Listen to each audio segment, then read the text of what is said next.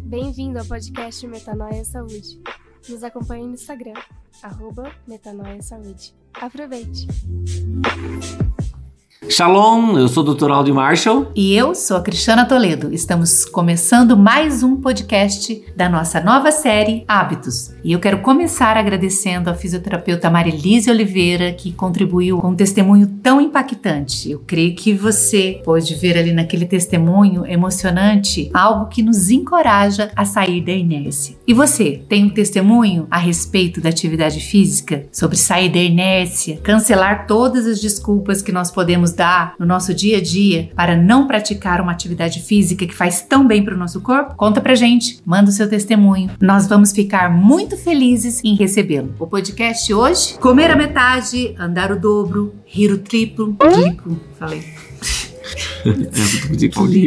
Bom, pessoal, vocês veem que mesmo a gente gravando um podcast, a gente pode se divertir bastante. A gente até aproveitou e deixou esse, esse errinho aqui de, de gravação só para vocês verem é, como nós estamos falando sobre riso. Nós aproveitamos a oportunidade e falamos, vamos deixar como está e aproveitar esse momento para dizer para vocês: olha, como a Cristiana falou, você tem que rir e rir muito de todas as situações. E principalmente rir de si mesmo, né? Exatamente, exatamente. Quando a gente aprende a rir de si mesmo, uhum. as coisas mudam. Você traz mais humor para o seu dia a dia, para sua vida. É verdade. E uma das qualidades que eu gosto muito do Aldri é o bom humor. Eu acho que eu não saberia conviver com uma pessoa que não tivesse um bom humor. Você acha isso? Eu sou um cara tão sério.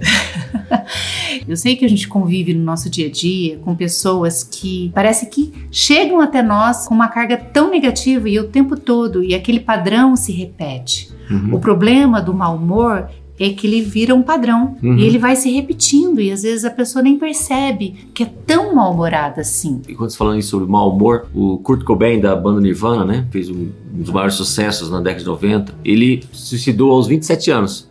E ele declarou numa entrevista certa vez: "O meu mau humor atinge o meu relacionamento com a minha própria pessoa". Então a pessoa mal-humorada tem dificuldade para viver, né? E, esse mau humor, ele pode ameaçar diretamente a sua própria existência.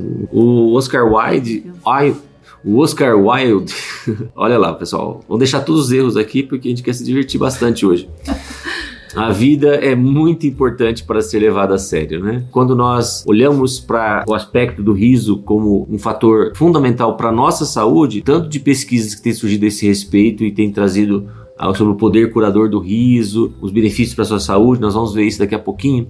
Mas é, eu queria falar de um psiquiatra, o Viktor Frankl. Talvez você tenha ouvido já a história dele. O Viktor Frankl, ele era um psiquiatra austríaco.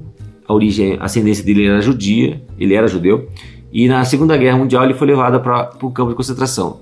Talvez você já tenha ouvido esse nome, Auschwitz. Ele estava num ambiente de morte. E ali, nos momentos mais difíceis dele, estava ali despido de todas as suas seus bens externos, de toda a sua dignidade externa, mas nesse momento ele decidiu que eles Podiam roubar tudo dele, só não podiam roubar dele a sua dignidade. E ele encontrou nisso um sentido. E ele propôs para os seus colegas que eles pensassem fora daquele ambiente. Eles, ele propôs o seguinte exercício: pense numa situação engraçada que vocês vão viver fora daqui. Uhum. E imagina, eles estavam num ambiente de morte. Como você poderia pensar numa situação engraçada? A propósito, o Victor Frankl perdeu toda a sua família no campo de concentração. E com isso, essa mudança que ele fez de deixar de olhar para si mesmo, para aquelas situações em que eles estavam vivendo no momento e que eram as mais terríveis possíveis, provavelmente na história da humanidade, né? De uhum. degradação, Sim. de morte e levar as pessoas a pensarem para fora. Viktor Frankl sobreviveu ao campo de concentração e quando ele sai de lá, ele cria a logoterapia, que é uma terapia exatamente baseada nesse processo de você deixar de olhar para você mesmo e olhar para fora, para um outro sentido além daquilo que você tem de sofrimento e, e, entender isso de outra forma. E o riso é uma das estruturas básicas dessa logoterapia. Então eu gostaria de compartilhar isso pra, com vocês, porque por pior que seja a situação que nós estejamos vivendo, talvez não tenha sido tão pior quanto a que Victor Frank. Nós podemos olhar, por exemplo, a história de Pat Adams, o médico que ficou famoso pelo tipo de tratamento que ele oferecia aos seus pacientes. Foi ele que criou os doutores do riso. Então ele traz essa metodologia traz muita alegria ali, principalmente nas alas oncológicas, né? Isso influencia no tratamento, na recuperação e também na resistência aos tratamentos que são mais doloridos, naquelas doenças crônicas. Então, só para vocês entenderem um pouquinho do poder do riso. Mas, Cristiana, o que é o riso? Qual que é a definição de riso? Segundo o dicionário Michaelis, ato ou efeito de rir, aparência ou demonstração de alegria, de contentamento, que se caracteriza pelo conjunto de contrações dos músculos da boca e da face. Exemplo, sentimento ou atitude de zombaria, de desprezo para com alguém ou alguma coisa. A propósito, quando você ri, você ativa 12 músculos faciais. E quando você dá uma boa gargalhada, isso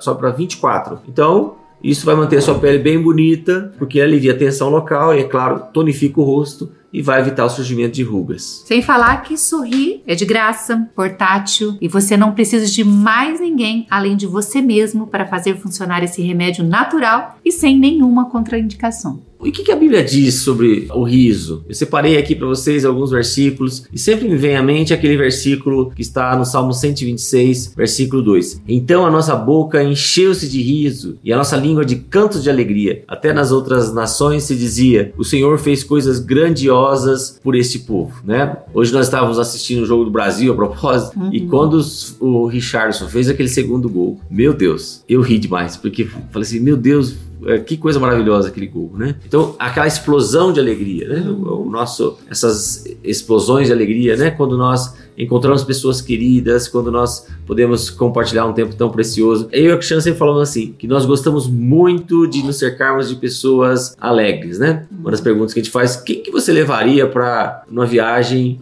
que te faria rir, né? Ah, é verdade. Essa brincadeira que a gente sempre faz. A Mas... Isabela que fez essa brincadeira, é. você pode fazer com as pessoas que estão à sua volta. Isso. Ela perguntou vários tipos de perguntas, né? Ela uhum. fez, mas uma delas era quem você levaria em uma viagem incrível? Uma viagem, aquela viagem dos sonhos. Ou quem você levaria uma pessoa bem divertida. E o engraçado é que nós dois demos a mesma resposta, sem saber que não tinha falado isso, né? De uma pessoa que é muito divertida. Gostamos muito dele, né? Foi bem bacana, porque depois a gente riu de ter escolhido essa pessoa para levar uma viagem com a gente. Vamos ver mais alguns versículos que eu acho muito interessantes, né? Nos Salmos a gente sempre encontra isso. Os meus lábios gritarão de alegria quando eu cantar louvores a ti, pois tu me redimiste. Eu sempre penso assim, que quando nós louvamos, quando nós cantamos, nós estamos expressando a nossa admiração ao Senhor, uhum. né? E a admiração pela sua obra, pela sua criação, pelo seu cuidado, pelo seu amor por conosco. Mas quando nós olhamos a criação, podemos dizer assim, puxa, Deus é muito engraçado. Deus uhum. tem muito bom humor. Imagina um bicho igual a girafa, né?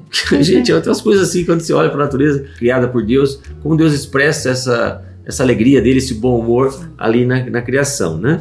Bom, só podia ser a ideia de um Deus tão amoroso criar algo tão bom e tão divertido como o riso, a gargalhada, o bom humor. Nós vemos no capítulo 1 de Gênesis, né, e ali quando vai descrevendo toda a parte, as etapas da criação, em todas elas a Bíblia diz assim: "E Deus viu que era muito bom o que ele havia criado". Então, com certeza ele deu um riso, né? Ele sorriu a obra que ele havia feito, né? Provérbios 31, 25 fala: "Reveste de força e dignidade sorri diante do futuro. Eclesiastes 3:4, tempo de chorar e tempo de rir, tempo de prantear e tempo de dançar, né? Olha, é muito comum também nós ouvimos a frase rir é um santo remédio, e ela é verdadeira, né? Quem sorri estimula o cérebro a liberar endorfina, serotonina, substâncias responsáveis pela sensação de bem-estar e prazer de viver. Agora, essas substâncias, elas proporcionam também uma sensação de leveza, além de ativarem o sistema imunológico. Olha esse versículo, Provérbios 15, 13. A alegria do coração transparece no rosto, mas o coração angustiado oprime o espírito. Né? Constatando, né? confirmando tudo aquilo que você falou. Né? Ele sempre fala assim que a Bíblia é escrita numa linguagem tecnológica própria uhum, para aquela época. Sim. Você acabou de citar esse, esses achados, né? esses estudos mostrando os benefícios do, do riso aí para a saúde. Então, Além de estimular a circulação, ajuda a combater o estresse e tantos uhum. outros benefícios, né? Uhum, uhum. E, sim, porque ele vai modular o cortisol, né?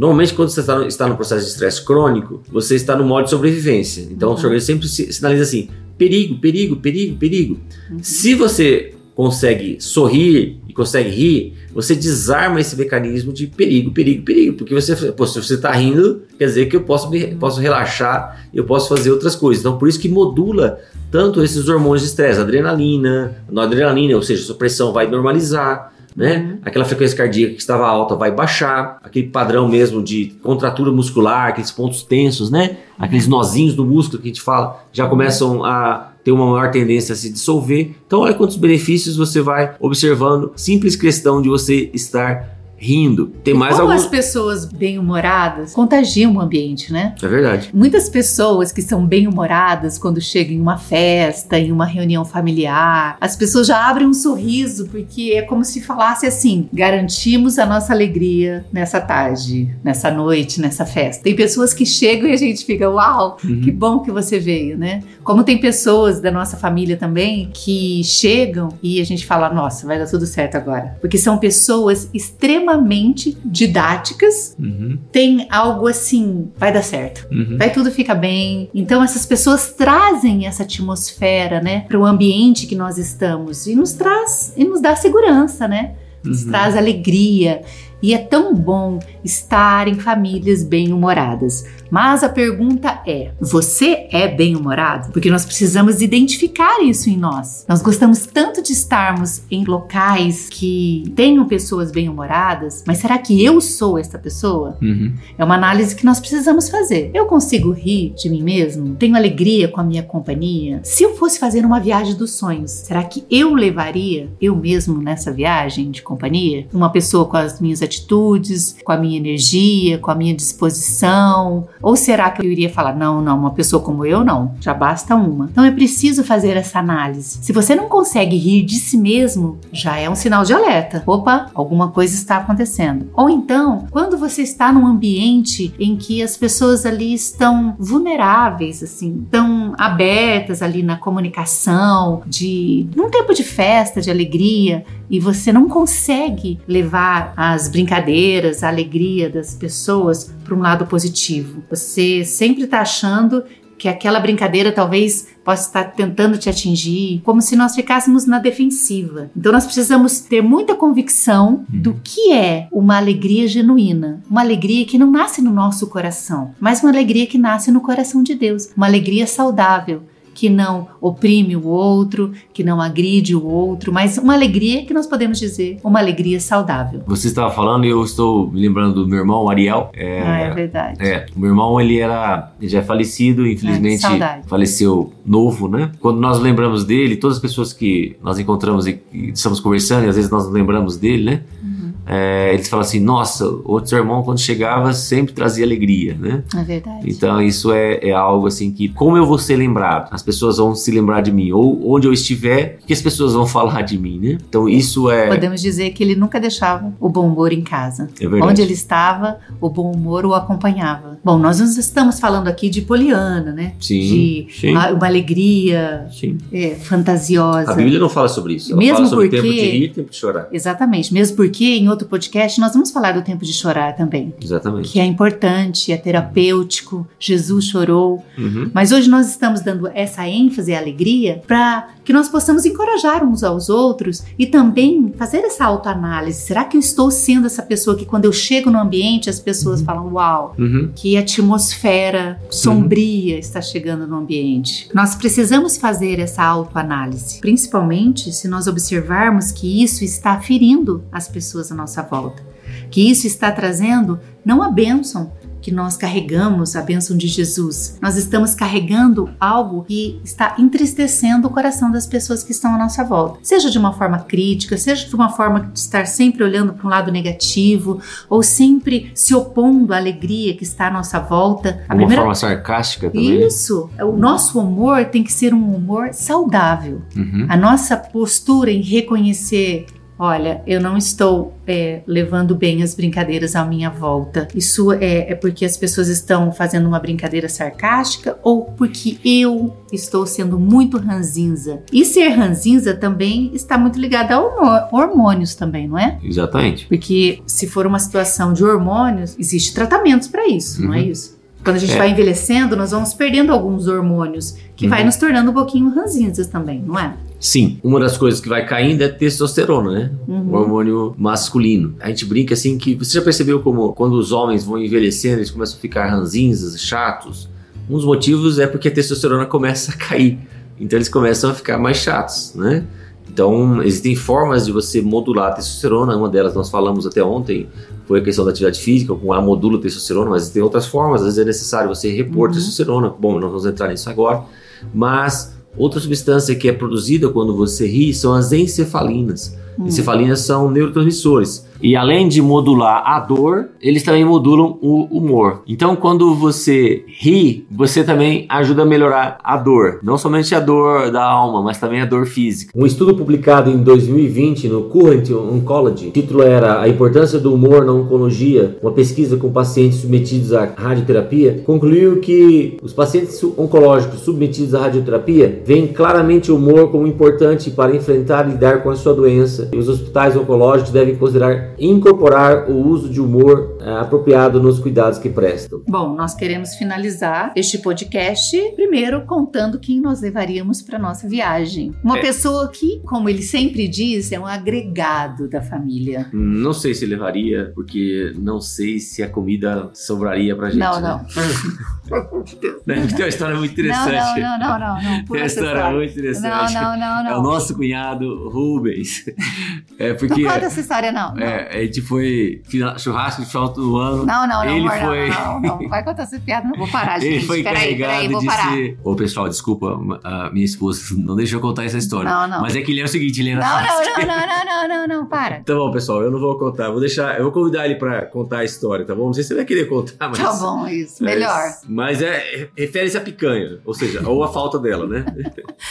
bom, essa pessoa, nosso cunhado, Rubens. Pastor Rubens Pastor Barbosa. Rubens Barbosa, casado com a minha digníssima cunhada, a Delice Mara. Ele é uma pessoa assim muito divertida, com um bom humor maravilhoso e a minha sogra sempre diz, né? Hum, poderia ter sido outra pessoa a casar com a minha cunhada Delice, porque ele, ele realmente é um presente de Deus para nós. Então, cunhado, coraçãozinho para você, tá? Ah. E se se der, você vem aqui contar essa história. Há, há controvérsia sobre isso, né? Mas tudo bem. eu gostaria de terminar este podcast fazendo uma pergunta a você. Se eu pedisse para você fazer uma lista de coisas que deixa você feliz, o que você diria? Quem sabe você poderia dizer o dia do meu casamento, o dia do nascimento do meu filho, dos meus filhos, passar no vestibular, terminar a faculdade, começar ou terminar o um namoro, o dia que adquiriu algo que estava muito, muito, muito, muito, muito, muito desejando. O dia em que correu, pedalou, saltou, nadou pela primeira vez.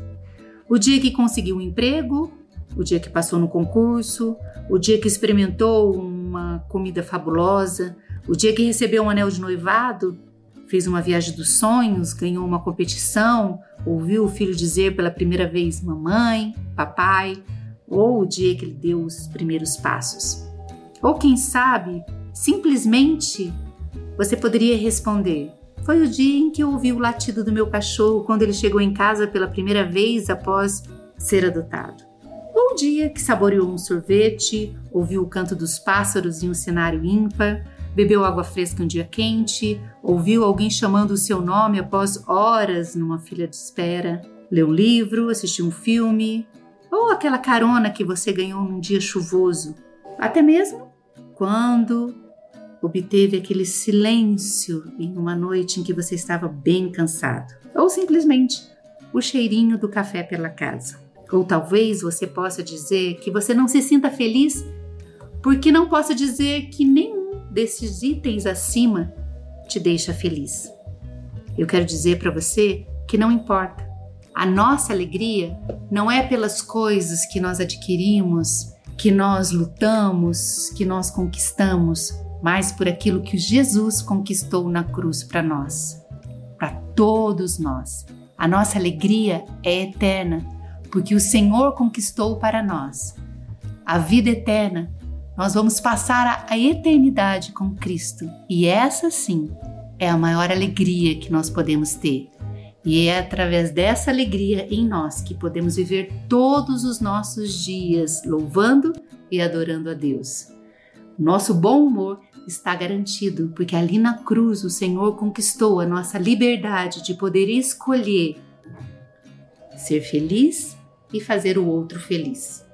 Que você seja realmente encorajado nessa hora a olhar para a cruz de Jesus e perceber que ali está o motivo da sua verdadeira alegria e que nada que aconteça neste mundo, coisas boas ou coisas ruins, pode sobrepor a conquista do Senhor ali na cruz para todos nós. E eu quero encerrar com esse versículo. O Senhor Jesus, em João 15, 11, diz assim: Tenho dito essas palavras para que a minha alegria esteja em vocês e a alegria de vocês seja completa. Deus te abençoe. Deus te abençoe e até amanhã.